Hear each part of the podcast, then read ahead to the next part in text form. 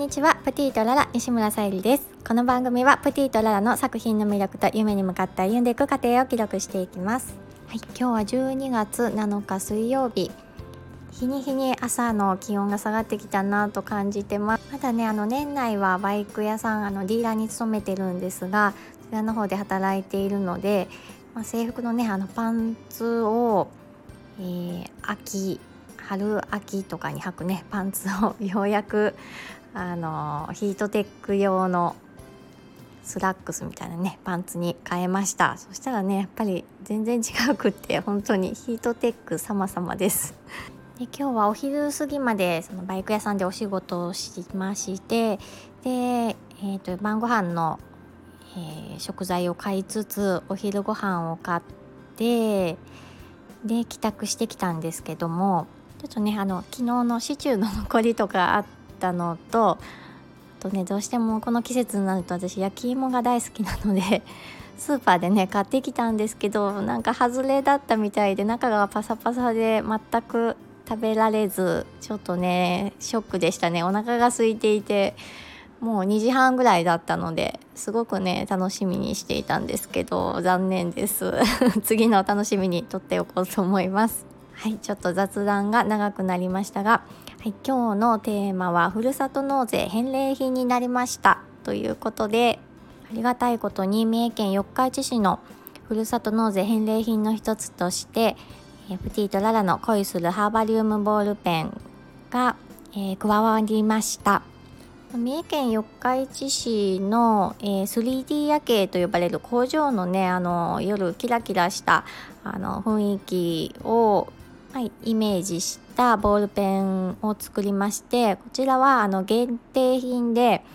えー、グリップがネイビーとブラックを選んで制作しました。すごくねあの作ってる時にそのイメージを形にするのが結構ねどんどんな風にその夜のイメージをハーバリウムボールペンにあのねアレンジしたらいいのかなって悩んだんですけどこうすごくいい感じに仕上がりましたので 是非あの概要欄にこの後あのリンクを忘れなければ貼っておくので 見ていただきたいなと思います。今日のあのサムネイル画像がそのボールペンになっています。すごくね綺麗なんです。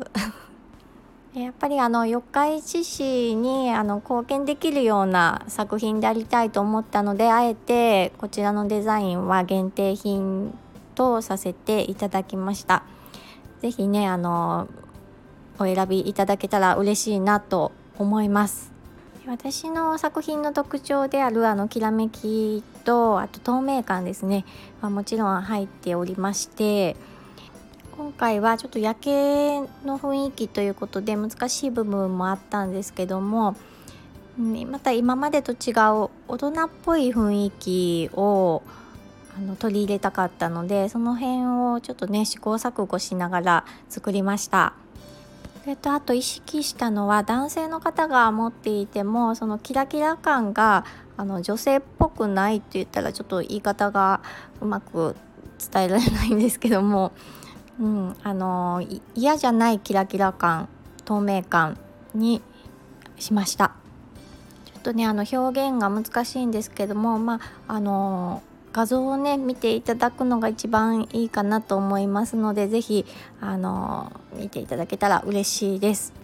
であともう1点あのハーバリウムポットを掲載させてもらってましてそちらの方もまたねあの追って